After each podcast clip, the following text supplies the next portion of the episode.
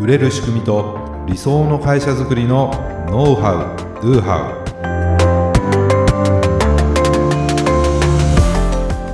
ウこんにちはビズクリエイトの渡辺ですこんにちは、ビズクリエイトの竹井です。今回もよろしくお願いしはいます。よろしくお願いします竹井さんヨーグルトって食べます？食べます。食べます？食べます。どういうヨーグルトをよく食べます？ま毎朝食べていて、うんえっと、どういうヨーグルト？商品名を言っていいんですか、あのーほらこう大きいそのパックに入ってるものなのか、あはいはい。こう小さいあものなのあ、か個包装なのかっていうことです。私は、えっと、大きいのを一つ買って、こうん。う、何日かに分けて食べるようにしています。あんま小さいの食べないですか？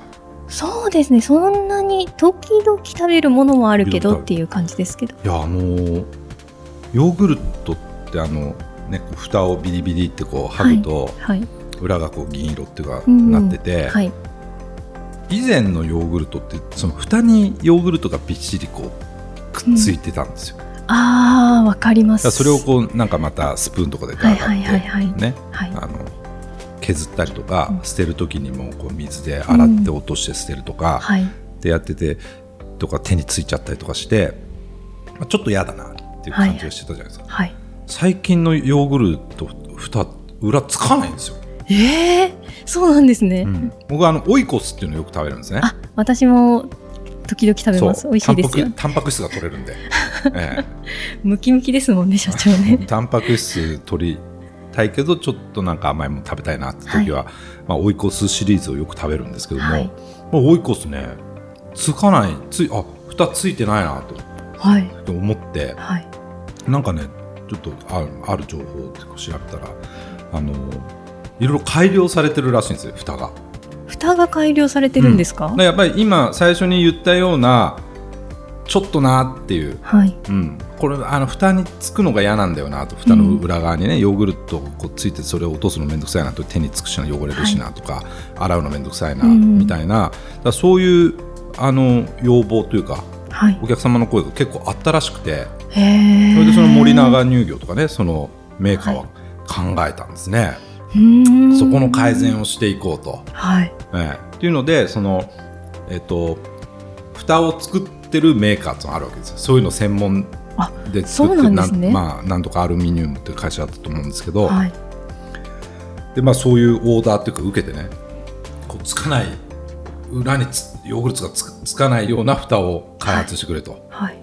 うん、それでも考えるわけですよ、うん。えーどうしたらこれヨーグルトつかないようになるのかなと。不思議。どうやったんでしょう。そう。それであるものにその発想のヒントを得たんですって。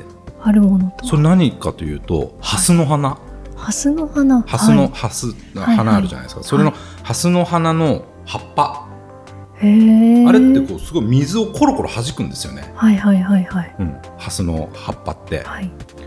でそれをあっと思ってでそのハスの葉っぱをいろいろとこう研究していったらはい。なんていうかこう細かい突起というかながその表面にこうあるんですって、はい。だからその表面積っていうかな、まあ、その水が触れるところが非常にちっちゃいので、はい。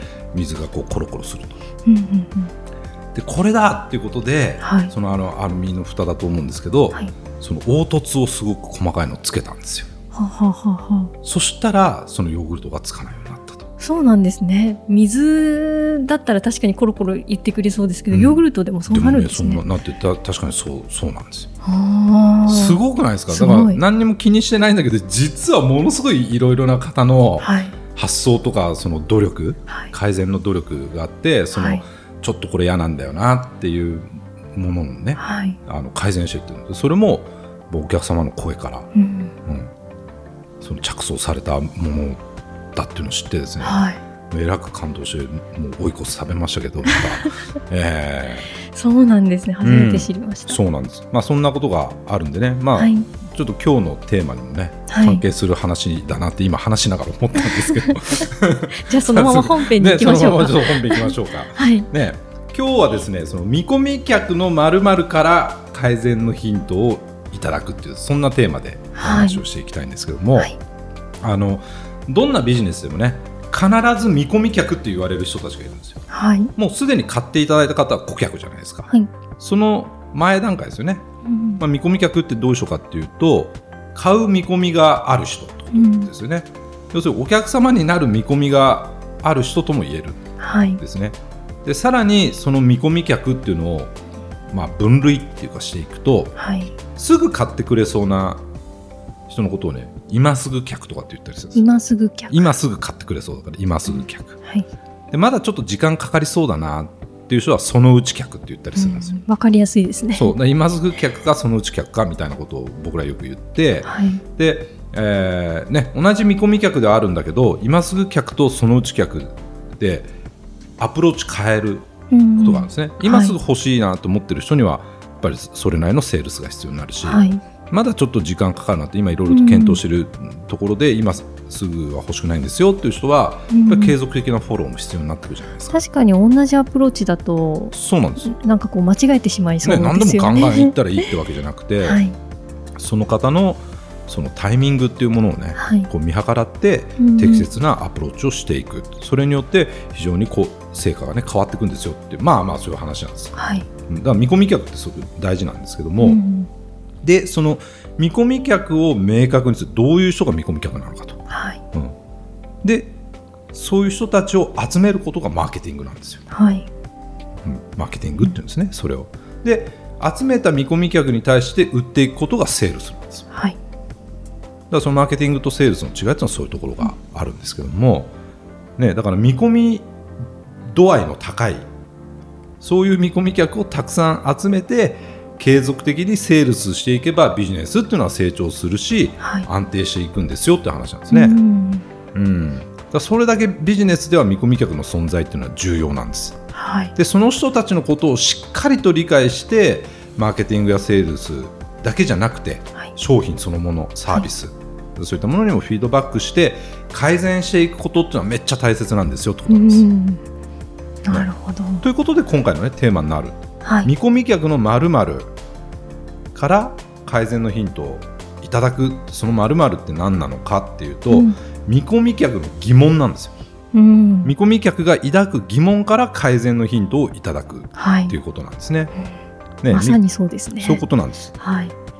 ね、見込み客ってまだお客さんになってないから、うん。どういう商品でどういうサーサービスではい。どういう買い方をしてアフターサービスフォローってどうなってるのかなとうか、ん。いろいろやっぱり疑問抱きますよね。そうですね。うん、だからまずそのあなたの見込み客がどんな疑問を抱いてるのかっていうのを仮説でもいいのでできるだけ出してみるっていうのをお勧めしたいんですうね。ん。これ買って大丈夫なのかなとか。そもそもこれどうやって申し込めばいいのかなとか、うん。いつ頃、まあ、通販とかでねものであればいつ頃手元に届くのかなとか。う、んうん。ダメなら返金してもらえるのかな？そうです。送料はいくらなのかなとか。とかね。はい。で分からなかったら教えてもらえるのかな、うん例えばうちみたいなねそういうサービスであれば、はい。これ分かんなかったらなんかちちゃんとサポートしてくれるのかなとか、うんじゃあそのサポートってどうなのとか。うんいろいろ思うじゃないですか。ないがしろにされないかなとか。うん。ね、あそもそも他との違いって何なのかなとか、うん。っていうふうにかなりの数上げることができるはずなんですよ。はい。ちょっと考えたら,、うん。これみんなでこう出し合ってみるっていうのでもいいと思うんですけども見込み客はどんな疑問を抱いているのかなっていうことですね、うん。で次のステップでそれらの疑問に答えられてるかどうかっていうのをチェックしていきたい。はい。自社のそのとかねサービスのウェブサイトのコンテンツはどうかと。コンテンツでしっかりとこの辺の疑問が解消できるようになってるかとか、うん。ヘルプページみたいなものとかね、まあ、FAQ とかでもいいんですけども、はい。えー、とお問い合わせのページとか、うん。そういうヘルプページはどうかということだったりとかお問い合わせの対応自体はどうなんだろうと。しっかりとその疑問を解消できるような対応ができてるのかとかね。はい。で購入後のフォローはどうなんだろう。買ってみたけどまだなんかその疑問をも持っちゃってるとかねあんまりその満足しないような状態かもしれないし、通販であればその同梱物ねはい。荷物を一緒に入れるその同梱物とかもしくはうちであればそのマニュアルとか、うん。うんそういったものはちゃんとそういったもの疑問をね解消できるものになってるのかと。はい。であればそういうのはちゃんと伝えてあげた方がいいので、はい。ね、そういった視点で見たりとかことはまず自分たちではできるかなっていうことなんですよね。うん。うん、あとは今までねお問い合わせとか質問いただいた内容からも改善のヒントっていうのは見つかるんじゃないかなと思います。うんうんうんね、うちもたくさん毎日お問い合わせが来ます、見込み客の方からもお問い合わせが来ます、だからその問い合わせの内容を分析することによってはい。改善のヒントって見つかるじゃないですか。見つかります。山ほど見つかりますね。ね、いやこれサイトに書いてあるんだけどなんで聞いてくるのかなとか。そう。ということはじゃあこのサイトの見せ方はあまり効果的でないのかなっていうことが考えられて、うん。じゃあどうアプローチしていけばいいのかっていうのがまた考えられますよね。書いてあるけど見られてないんだったらどうしたらもっと見てもらえるようにうん。なるかとかね、まあ、お問い合わせのページで、まあ、わざわざお問い合わせいただかなくても、えー自己解決できるようにしといてもらった方が先に進みやすいのではい、よくあるのはねそのお問い合わせのページに行くと、い。その前にこうよくある質問みたいなのがはい。こうリンク貼られてたりしますよね。はい。お問い合わせの前にうんみたいな、まずはこちらのよくある質問をご覧ください、うん。みたいな感じで。でそこで解消できれば問い合わせの対応っていうのは必要なくなるからはい。うんこちらもリソースを割かないで済むし、うん。お客様もそこで自己解決できたらそれを申し込むっていうあのステップに進めるわけですよ。はい。